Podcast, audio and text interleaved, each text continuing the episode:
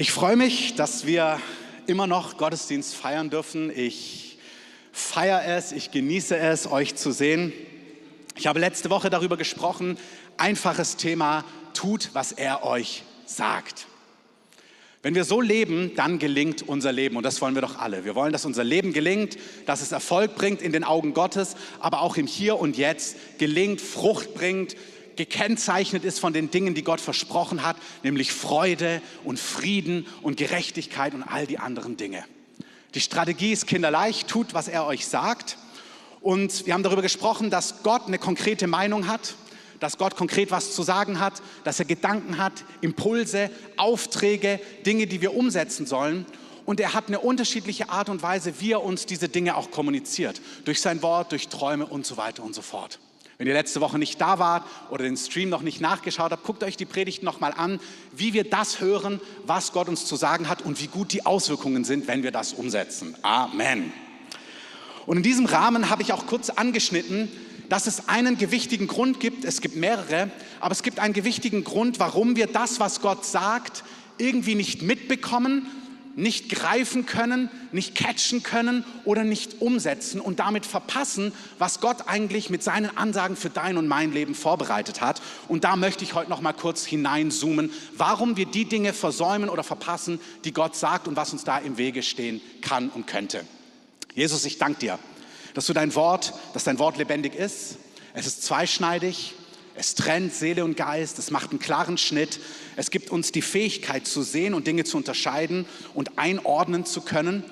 Und ich bete, dass wir als Gemeinde, alle, die heute hier sind, alle, die am Livestream sind, alle, die das später hören, dass wir als dein Volk, dass wir mündig werden, wie geistlich erwachsen werden, stark werden, gegründet in dir, dass wir sicher sind, wie du sprichst, was du sprichst, dass wir die Dinge hören, unterscheiden und dass wir sie in großer Schlichtheit des Herzens die Dinge umsetzen, die du sagst und dann die guten Früchte davon ernten. In Jesu Namen. Amen.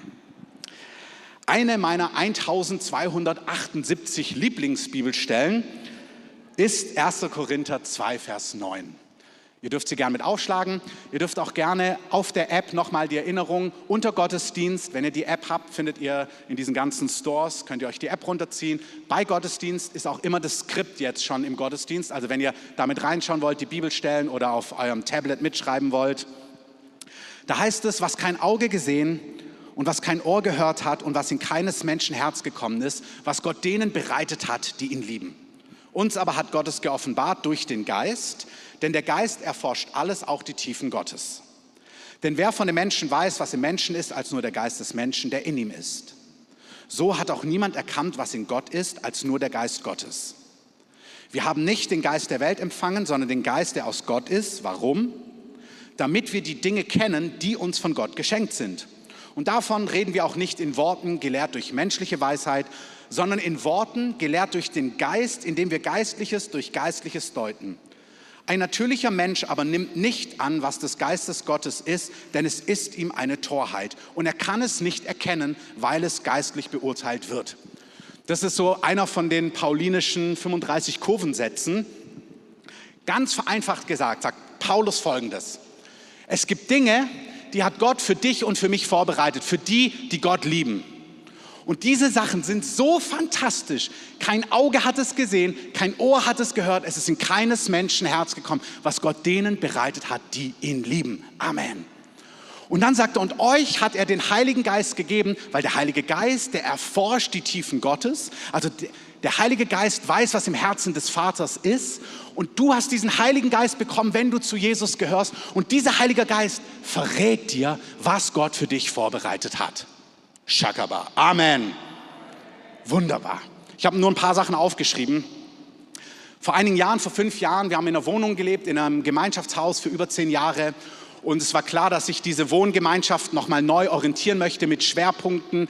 Also das war so eine christliche Gemeinschaft und die wollten den Dienst nochmal neu fokussieren. Und es war klar, dass wir mit dem Ganzen, was wir hier in der Gemeinde tun, nicht weiter dort leben können und irgendwie dann dort ausziehen werden und einen neuen Ort brauchen. Und dann haben wir so überlegt, was, was wollen wir gerne? Dann haben wir gemerkt, wir haben jetzt zehn Jahre in Gemeinschaft gelebt, als Ehepaar. All unsere Kinder sind in Gemeinschaft auf die Welt gekommen. Wir lieben Gemeinschaft, Amen, und in Gemeinschaft leben.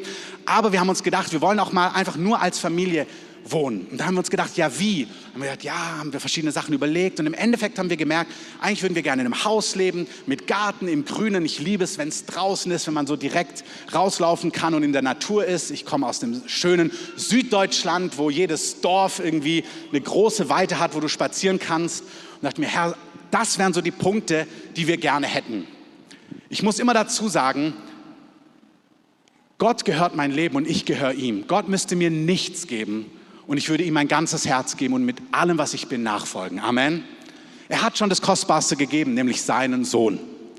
Das ist ganz wichtig, ich habe es letzte Woche schon angedeutet. Manchmal betonen wir so die, ähm, wie gut es ist, Gott zu gehorchen und wie großzügig er ist. Und das stimmt so sehr. Aber die Voraussetzung ist, wenn du mir nur deinen Sohn gegeben hättest, wenn du mich nur erkauft hättest, dann hätte er dir schon alles gegeben. Es bräuchte nichts mehr. Amen. Das ist ganz wichtig. Aber auf dieser Grundlage, wo Jesus dir alles geschenkt hat, wo er dir seinen Sohn geschenkt hat, hat er gesagt, sollte er dir mit seinem Sohn nicht alles schenken? Und wir dienen einem sehr, sehr großzügigen Gott. Das heißt, wir haben ihm alles aufgeschrieben, was wir uns wünschen, was wir uns vorstellen, wie wir gerne wohnen würden. Und dann hatten wir noch drei Monate. Ich habe dann, wir haben dann angefangen, so bei den ganzen Immobilien-Sachen, wo man so schaut, zu googeln und so weiter und so fort. Und wenn du mal in Berlin dann Wohnung suchst, dann merkst du und Häuser, so einfach ist es manchmal gar nicht. Und dann haben wir gedacht, oh, das wird irgendwie kompliziert. Dann habe ich weitergesucht und so nach so zwei, drei Wochen Suche hat der Heilige Geist gesagt, hör auf, ich gebe dir, geb dir das, was ihr braucht. Und du merkst, ja, schon, aber man muss ja auch schon seins dazu tun. Also auch mal reingucken und so weiter und so fort. Das stimmt, da ist nichts falsch dran. Aber der Heilige Geist hat zu mir gesagt, nicht weitersuchen, ich kümmere mich drum. So, das war April. Im Juli mussten wir umziehen. Unser Vermieter, die die Gemeinschaft in eine neue Richtung ausrichten wollten, waren auch nervös. Die haben dann immer gefragt, habt ihr schon was? Wir sind dran. Okay, schaut ihr auch? Schon. Wo schaut ihr? Also beim Herrn. Solltet ihr aber nicht, dann sie, ja doch, aber, und das gemerkt, sie wollten uns schon unsere Geistlichkeit abnehmen, aber sie hatten schon auch ein bisschen ihren Zweifel, ob das so funktioniert. Und dann war ich noch eingeladen auf mehreren Konferenzen und im Endeffekt war es so, dass wir von den drei Monaten, ich glaube, fast vier Wochen war ich oder fast sechs Wochen zum Teil als Familie, zum Großteil als Familie, zum Teil alleine, nicht in Berlin. Das heißt, wir waren noch einen Großteil der Zeit gar nicht hier, konnten gar nicht suchen, konnten uns gar nichts anschauen. Und das musste ich dann meinem Vermieter auch erklären. Ich sagen, hey, wir ziehen, also ich bin jetzt sechs Wochen weg, aber Gott hat mir gesagt, er hat was für uns. Wir sind im Juli raus aus dem Haus, keine Sorge. Ähm, und wie gesagt, die haben uns schon gemocht, aber die wollten einfach auch weiterbauen. Und die hatten, genau, die Frist war einfach vorbei. Und dann sitzen wir, waren wir in Israel an verschiedenen Orten im Endeffekt in den USA. Und ich bin dann in den USA, in Kalifornien, frühmorgens um fünf, habe meine stille Zeit mit dem Herrn, eine wunderbare Zeit. Und plötzlich kriege ich eine Nachricht von einem Bekannten, von dem ich bestimmt fünf, sechs, sieben Jahre nichts gehört habe. Also so direkt mal gesehen, aber nicht gesprochen, so intensiver. Hey, ich habe doch dieses Haus im Norden Berlins.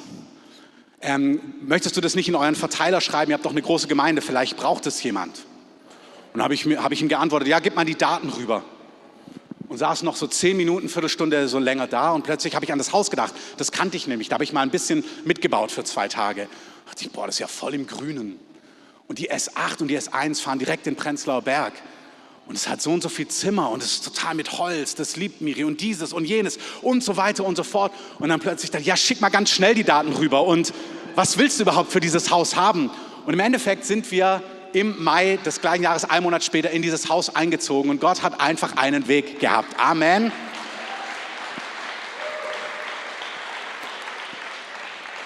Das ist nur eine von so vielen Geschichten. Ich habe hier aufgeschrieben, wir haben in unserer Mitte Ehepaare, wo es hieß von den Top-Ärzten in Berlin, ihr habt nur 0,5 Prozent Chance, Kinder zu bekommen. Und jetzt haben sie mehrere Kinder.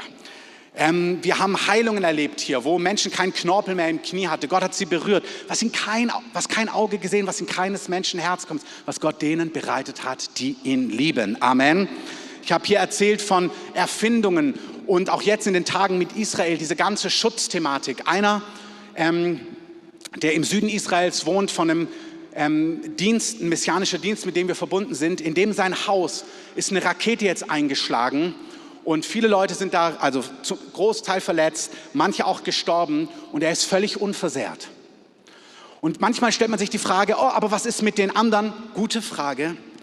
Aber wenn du zu Jesus gehörst, dann sagt er, dann bist du rausgenommen aus dem Reich der Finsternis und versetzt in das Reich des Sohnes seiner Liebe. Und seine Flügel sind über dir und er verspricht dir Dinge und die gelten. Und es macht einen Unterschied, ob du in dieser Welt mit Gott lebst oder nicht. Amen. Das heißt nicht, dass Gott andere Menschen nicht liebt. Nein, nein, er liebt sie alle und er will sie alle retten und er will überall eingreifen. Aber da, wo wir Ja sagen zu Jesus, da bekommt er Zugriff und das Mandat und die Legitimität, dich zu segnen, dich zu schützen, dich zu führen und dir all das Gute zu geben. Amen. Amen. Also das ist die Ausgangslage. Tut, was er euch sagt. Ja, wer? Er, er. Er, der sagt, was kein Auge gesehen hat, was kein Ohr gehört hat, habe ich für dich vorbereitet. Also die Ausgangslage von tu, was er dir sagt, hör hin, setz um, was er dir sagt, ist nicht irgendjemand. Nicht irgendjemand, der einfach nur eine Machtposition hat, sondern derjenige, der sagt, ich habe so viel fantastische Dinge in meinem Herz für die vorbereitet, die mich lieben. Und ich will durch sie so viel Segen in diese Welt bringen. Tu, was ich dir sage. Amen. Jesus sagt von sich, Johannes 10, eine der bekannten Stellen, ich bin gekommen, damit sie das Leben haben und nicht nur das Leben, sondern damit sie es in Überfluss haben. Ich bin der gute Hirte. Vers 14, ich bin der gute Hirte und die meinen kennen mich. Ich kenne die meinen und die meinen kennen mich, wie der Vater mich kennt und ich kenne den Vater und so weiter und so fort. Der, der dir sagt, setz um, was ich dir sage, ist nicht irgendjemand. Ist der Vater aller Vaterschaft, ist der gute Hirte. Er ist der, der sagt, ich liebe dich und ich schenke dir Leben und zwar nicht nur Leben, nicht nur 20, 30 Jahre und durchkommen. Ich schenke dir Leben und zwar Leben im Überfluss. Oh, lass uns Jesus mal einen Applaus geben. Das ist doch viel zu gut, um wahr zu sein. Amen. Einer der bekanntesten Psalmen der Weltgeschichte ist wahrscheinlich Psalm 23. Den kennt jeder irgendwie, hat es irgendwo mal gehört. David, ein Freund von Gott, sagt an dieser Stelle, der Herr, Psalm 23, ist mein Hirte. Mir wird nichts mangeln. Er lagert mich auf grünen Auen, er führt mich zu stillen Wassern, er erquickt meine Seele. Nur Güte und Gnade werden mir folgen, alle Tage meines Lebens. Das, was David sagt, er sagt, das ist, wer der Herr für mich ist. Nur Güte und Gnade. Ich, mir wird nichts mangeln. Er meint es nur gut mit mir. Mein ganzes Leben gehört ihm. Das ist der, der zu dir sagt, hör zu, ich habe Ansagen für dich, für dein Haus, für dein Leben, für die Dinge, die du umsetzen sollst. Und die werden dich richtig segnen. Fürchte dich nicht. 1. Korinther 2 sagt aber, der natürliche Mensch, wenn ihr nochmal mit aufschlagt, 1. Korinther 2, dann Vers 14, ein natürlicher Mensch aber nimmt nicht an, was des Geistes Gottes ist, denn es ist ihm eine Torheit. Also wir hören, dass Gott sagt, ich habe fantastische Pläne, ich kommuniziere sie dir durch meinen Heiligen Geist. Leben die Fülle, Leben im Überfluss, dir wird nichts mangeln, nur Güte und Gnade wird dir jeden einzelnen Tag deines Lebens folgen. Aber der natürliche Mensch kann die Dinge verpassen, die Gott vorbereitet hat. Das Interessante an dem Wort natürlich, ich habe es letzte Woche angedeutet, ist das griechische Wort, klingt ganz süß, Psychikos. Also nicht Psycho, sondern Psychikos.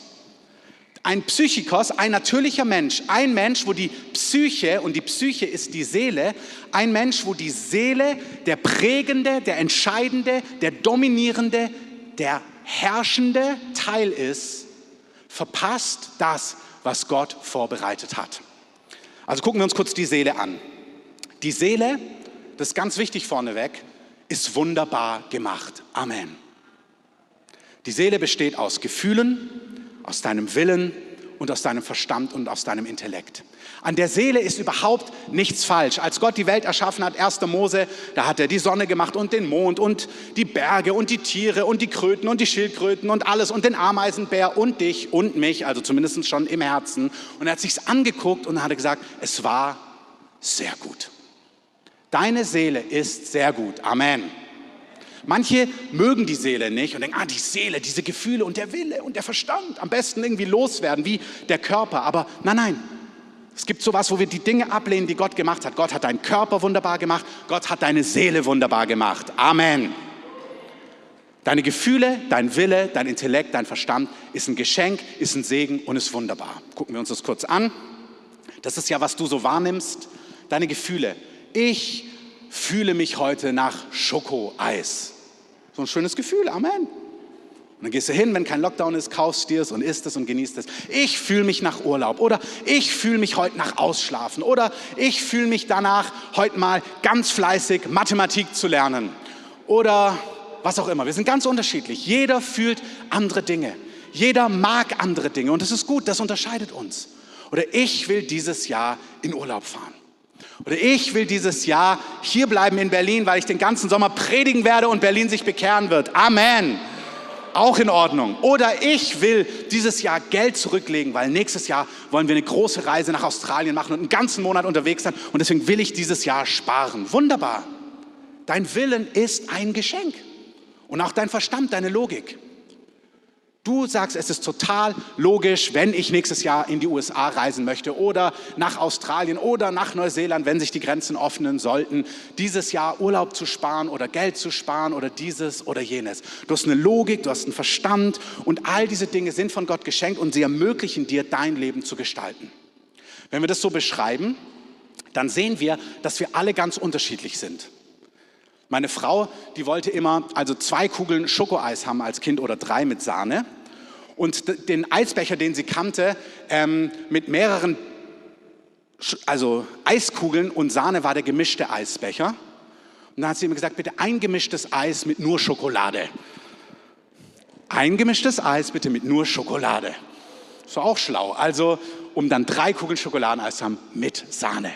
Das ist ihre Leidenschaft. Das ist gar nicht meine Leidenschaft. Der eine reist gern, der andere möchte gern zu Hause bleiben. Wir sind alle ganz unterschiedlich aufgrund unserer Prägung, aufgrund deiner Familiengeschichte, aufgrund deiner Enttäuschungen, aufgrund deiner Dinge, die du erlebt hast, die wunderbar waren, aber auch aufgrund der Dinge, die dir vielleicht wehgetan haben, vor denen du Angst hast, je nachdem, aus welcher Familie wir kommen. Ich habe gerade letztens mit jemandem gesprochen, wenn du aus einer Familie kommst, wir haben so in meinem Bekanntenkreis gibt es so eine adlige Familie, da hat mein Kumpel, der hat schon mit 19, 20 in Investitionen gedacht. Ja, und ein Stück Land kaufen, dann liegen lassen, zehn Jahre später verkaufen und so weiter und so fort. Und ich dachte mir, naja, ich gehe ins Kino. Und heute denke ich mir, Mann, wieso habe ich das nicht gemacht? Hättest du mal vor 20 Jahren in Berlin ein Stück Land gekauft und jetzt verkauft? Aber so war ich gar nicht geprägt. Das heißt, du hast eine Geschichte, du hast eine Prägung, du hast Eltern, du hast Vorlieben, du hast Begabung, du hast Talent und deswegen bist du ganz anders als ich und irgendwo ist es total gut. Und das macht dich als Persönlichkeit aus. Das ist irgendwo verankert in der Seele. Das sind deine Gefühle, Leidenschaften, Ängste, Träume, Sehnsüchte, das, was du willst, das, was du nicht willst, das, was du nie wieder willst. Und das, was für dich logisch ist und, nicht, und das andere, was nicht logisch ist. Für mich war es nicht logisch, mit 19 in, Grundstücksinvestitionen zu denken. Heute denke ich mir, Mann, ist total logisch, hätte ich das mal gemacht. So, und hier sagt Gott durch Paulus, wenn du hauptsächlich aus dieser deiner Persönlichkeit heraus lebst, mit deinen Gefühlen, mit deinen Leidenschaften, mit deinen Ängsten, mit deinen No-Gos, also damit braucht mir Gott überhaupt nicht kommen. Oder mein Ehepartner oder dieser oder jener. Überhaupt nicht. No-Go. Wenn du aus deiner Seele lebst, aus dem, wer du eigentlich in dem bist, hauptsächlich, dann sagt er, dann wirst du die Dinge verpassen und versäumen, die Gott eigentlich für dich vorbereitet hat. Da braucht sich jetzt niemand schlecht fühlen, niemand, oh, und oh, Gott liebt mich nicht, doch, Gott liebt dich richtig doll. Amen. Aber es macht total Sinn zu sagen, wow, ich will doch nicht verpassen, was Gott für mich vorbereitet hat. Und hier kommt diese Aussage von Jesus, die Matthäus 16, das hören wir ganz oft, aber ich möchte, dass ihr versteht, was das bedeutet. Da sagt Jesus, er erzählt Petrus, Petrus, er begann über Jerusalem zu sprechen und sagt, ich werde bald sterben, ich werde mein Leben für euch geben, man wird mich verhaften und foltern und hinrichten. Und ihr kennt alle die Stelle, ich liebe Petrus. Petrus sagt, niemals, never, auf gar keinen Fall Jesus. Und Jesus sagt zu ihm, ist auch so eine interessante Aussage, geh hinter mich, Satan. Und ich so, boah, das ist eigentlich nur Petrus, ein guter Freund, der sagt, hey, das soll dir nie passieren. Aber Jesus sagt diesen interessanten Satz, geh hinter mich, Satan, denn du sinnst auf das, was die Menschen wollen und tun und nicht auf das, was Gott sagt und tut.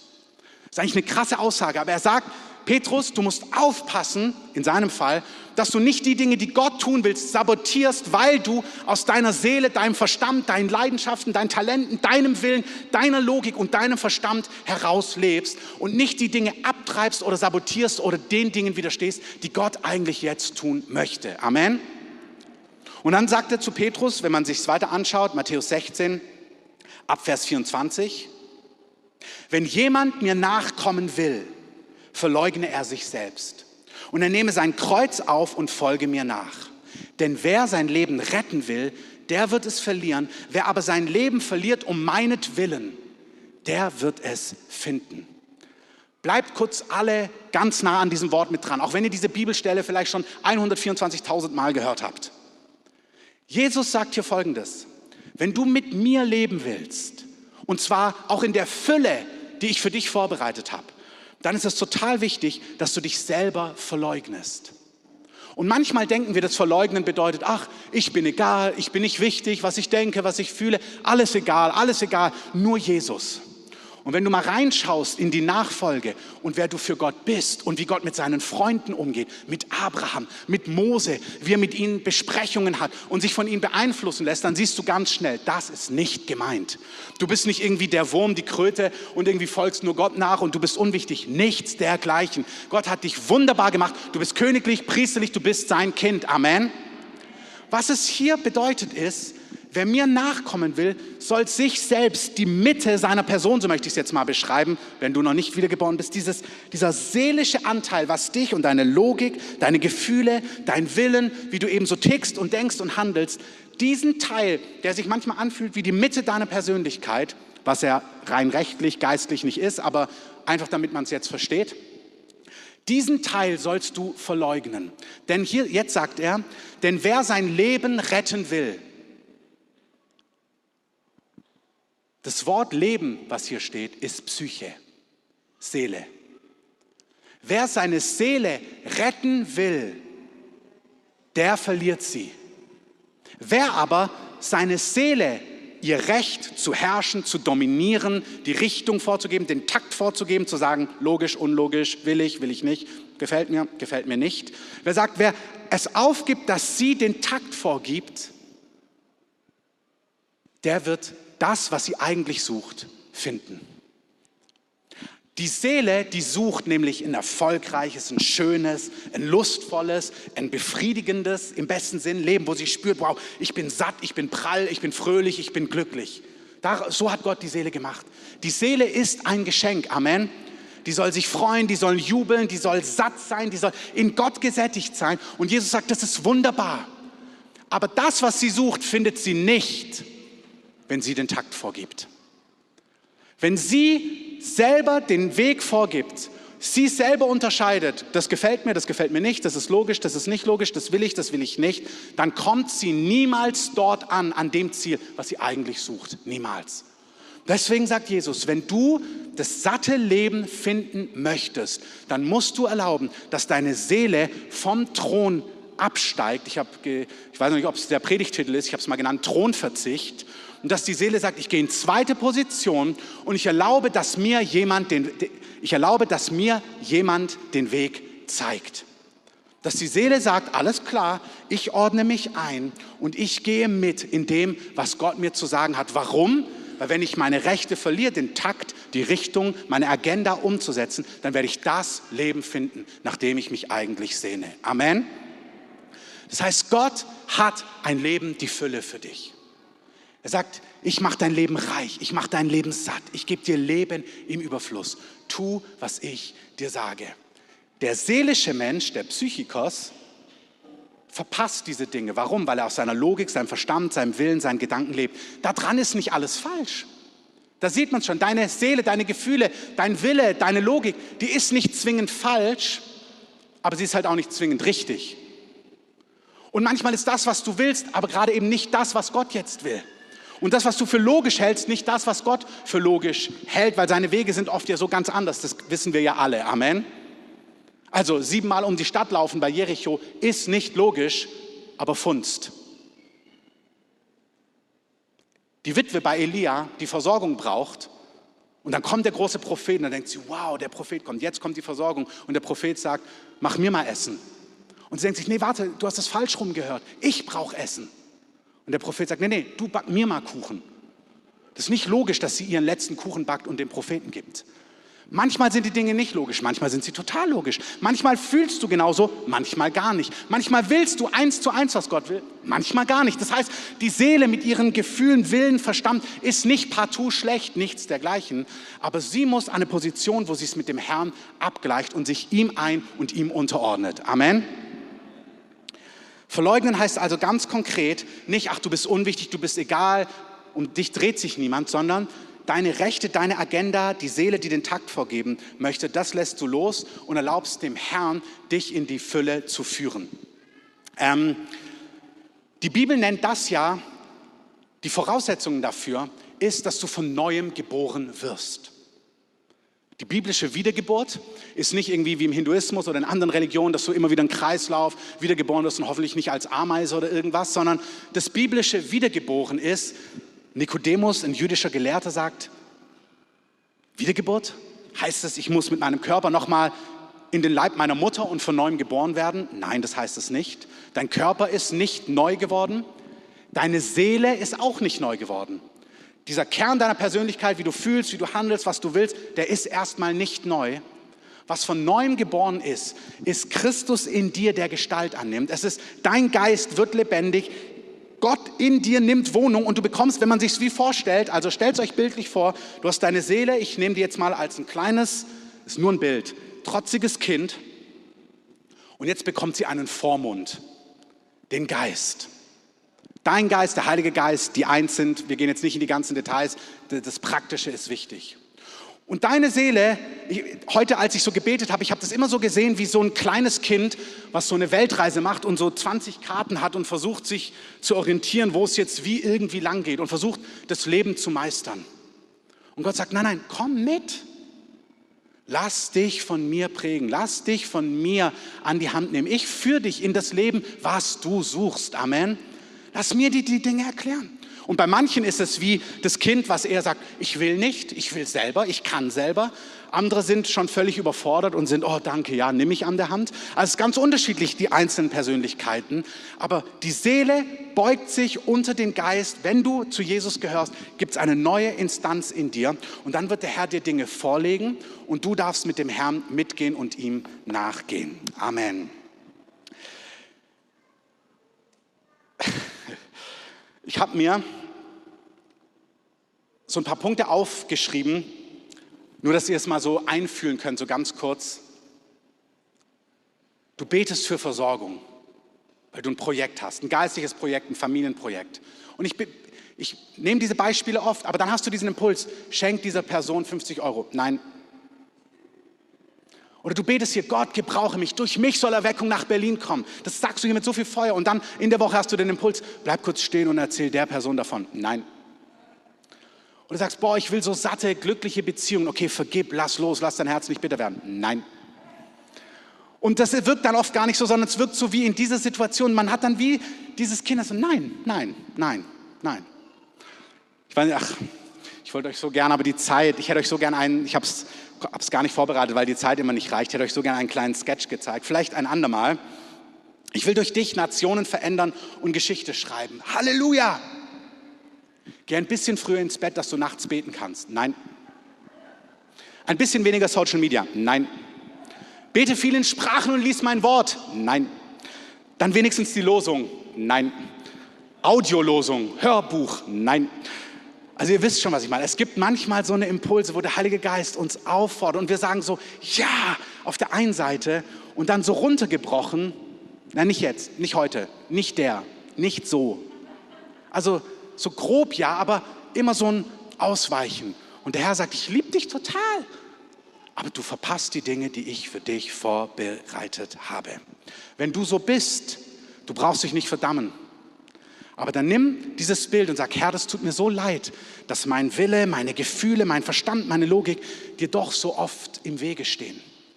Die Seele muss gewonnen werden, die Seele muss erneuert werden, die Seele ähm, wird transformiert, ihr Denken wird erneuert. Multiplikatorenkurs 5 sprechen wir ganz viel darüber, Session 5, wie wir transformiert werden, wie Christus in uns Gestalt annimmt. Könnt ihr euch gerne nochmal nachhören oder nochmal anschauen. Ich möchte so auf die Zielgerade zu meinem letzten Punkt kommen. Du bist also, wenn du zu Jesus gehörst, eine neue Person. Du bist wiedergeboren. Du hast den gleichen Körper, die gleiche Seele, aber in dir hat Gott Raum genommen und lebt jetzt in dir und sagt, ich führe dich, ich leite dich, ich zeige dir die Richtung, ich zeige dir, wo es lang geht. Und wenn du mir vertraust, wenn du mir nachgehst, wenn du das wagst, dann wirst du das Leben in Fülle finden. Das Besondere daran, wenn du Kind Gottes bist, ist, und das ist der Unterschied, das hat die Welt nicht. Wer Kind Gottes ist, kann vom Heiligen Geist, vom Geist der Wahrheit und von Wahrheit geleitet werden. Römer 8, Vers 14 sagt, denn so viele durch den Geist Gottes geleitet werden, die sind Söhne und Töchter Gottes. Du kannst es auch umgekehrt sagen. Söhne und Töchter Gottes werden vom Heiligen Geist geleitet. Der Heilige Geist ist der Geist der Wahrheit. Johannes 8, Vers 31, da sagt Jesus, wenn ihr in meinem Wort bleibt, so seid ihr wahrhaft meine Jünger. Und ihr werdet die Wahrheit erkennen und die Wahrheit wird euch frei machen. Ich möchte diese zwei Punkte ganz kurz sagen zum Abschluss.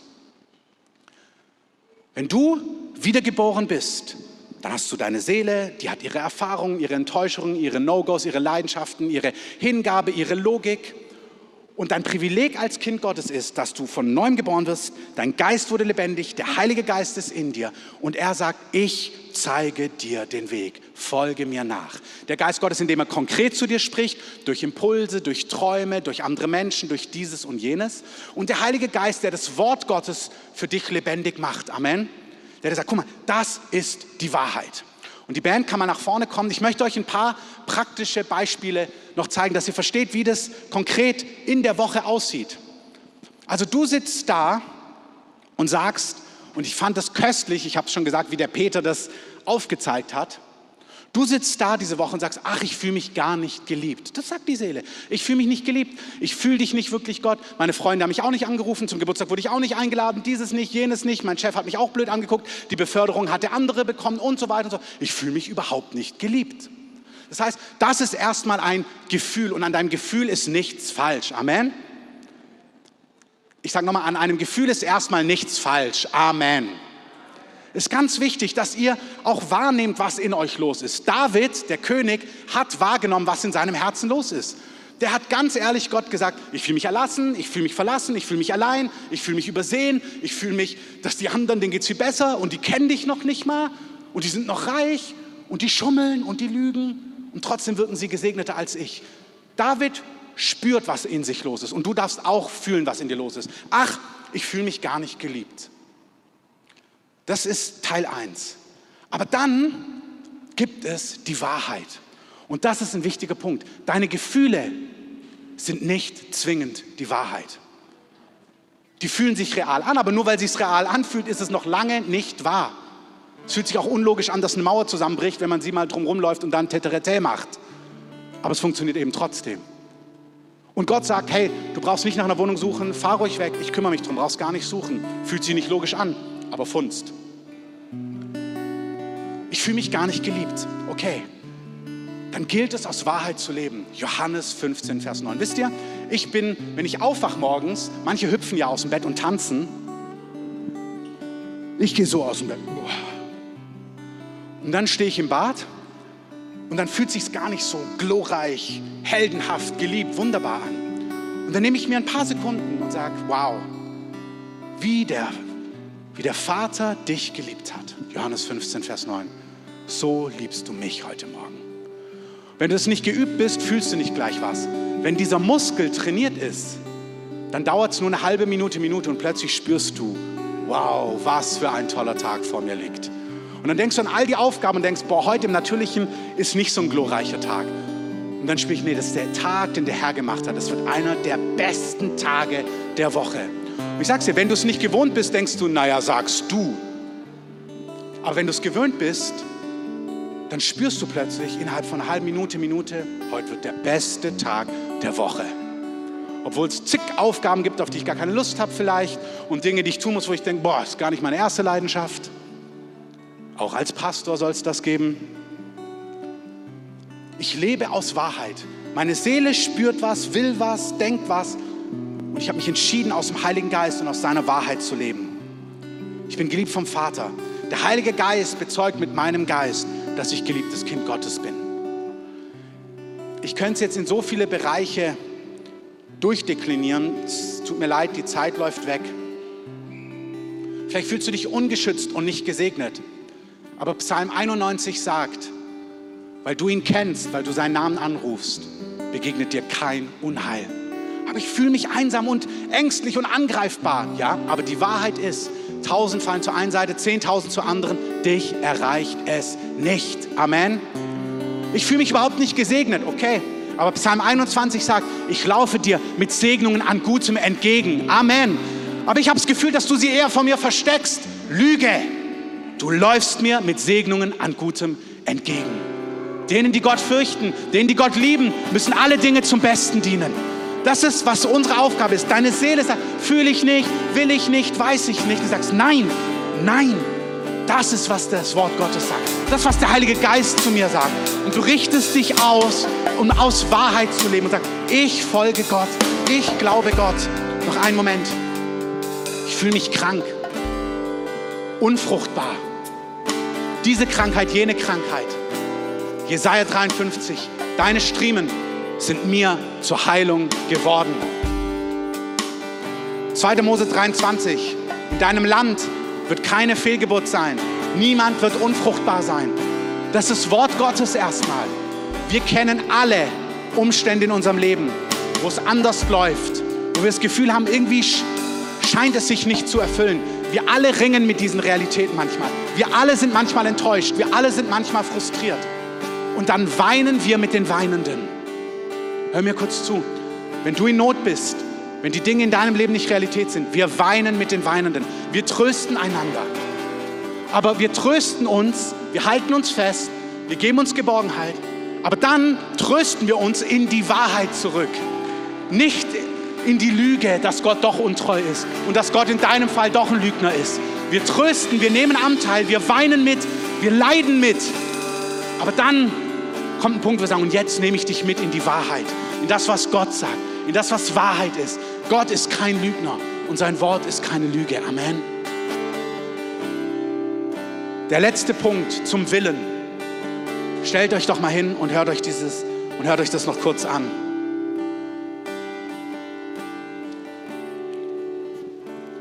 Vielleicht gibt es Dinge, wo Gott zu dir spricht, was er von dir will. Vielleicht spricht er zu dir, früher schlafen gehen, weil er sagt, ich will dich nachts wecken. Oder Social Media zu reduzieren. Oder deinen Job aufzugeben. Oder mehr Finanzen zu investieren. Oder einen Schritt Richtung Vergebung zu machen. Vielleicht bist du mit seinem Willen herausgefordert, dass er Sexualität definiert und sagt, hey, Sexualität gehört in den Bund der Ehe zwischen Mann und Frau.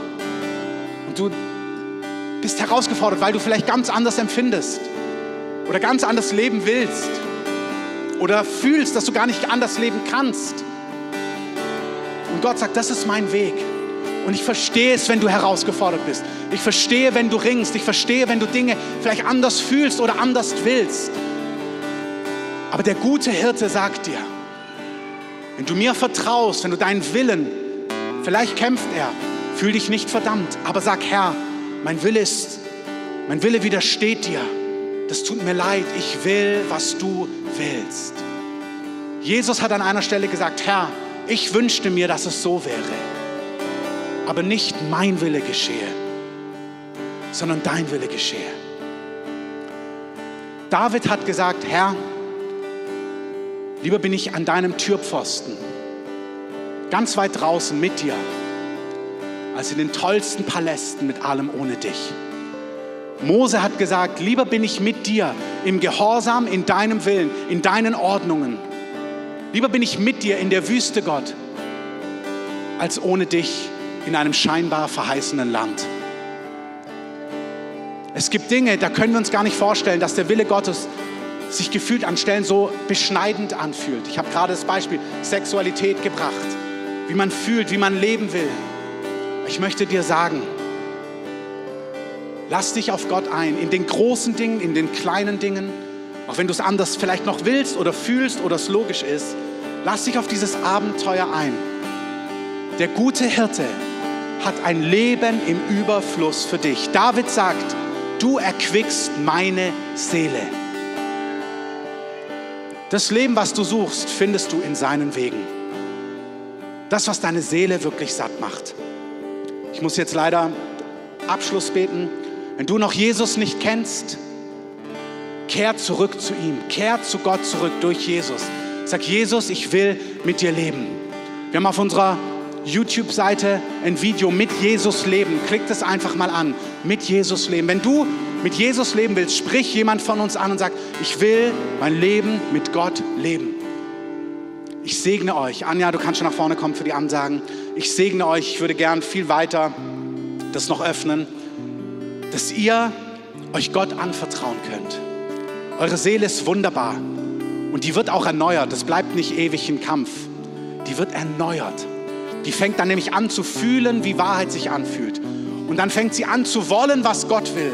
Und dann fängt sie an, logisch zu finden, was Gott logisch findet. Das ist ein bisschen ein Prozess, aber die Seele wird gewonnen. Die Seele ist ein großartiges Geschenk. Und ich segne uns, dass wir unser Leben verlieren und von dir umgestaltet werden, um in dieser Mündigkeit zu leben, die du für uns vorbereitet hast, damit jeder einzelne von uns hier vor Ort, jeder, der dieses Video sieht, das Leben in Fülle hat. In Jesu Namen. Amen.